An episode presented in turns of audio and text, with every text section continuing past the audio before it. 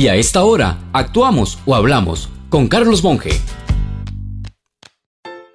Comento otra ambigüedad nacional sobre algo de raíces profundas en nuestra reconocida democracia, el respeto a las instituciones.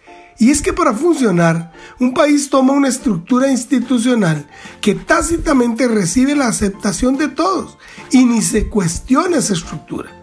Por ejemplo, es difícil encontrar gente que se cuestione la existencia del Tribunal Supremo de Elecciones o la de la Contraloría General o más profundo aún, si debe o no existir el Poder Legislativo o el Judicial.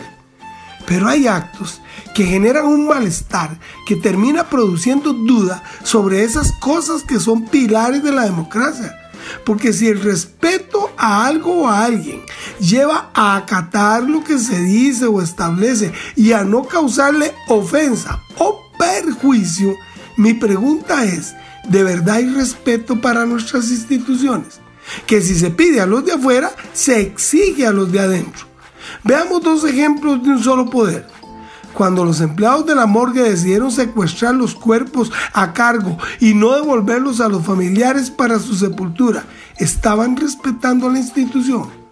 O aquellos que deciden en el Poder Judicial autoadministrarse para recetarse altos sueldos y pensiones, encerrarse como dioses del Olimpo y de feria dejando de cumplir con su cometido, que es justicia pronta y cumplida.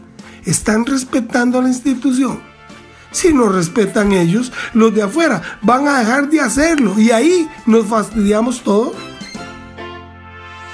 Si desea volver a escuchar este mensaje o compartirlo, encuéntrelo como Carlos Monge Consultoría en Spotify y Facebook. Carlos Monge te presentó Actuamos o Hablamos.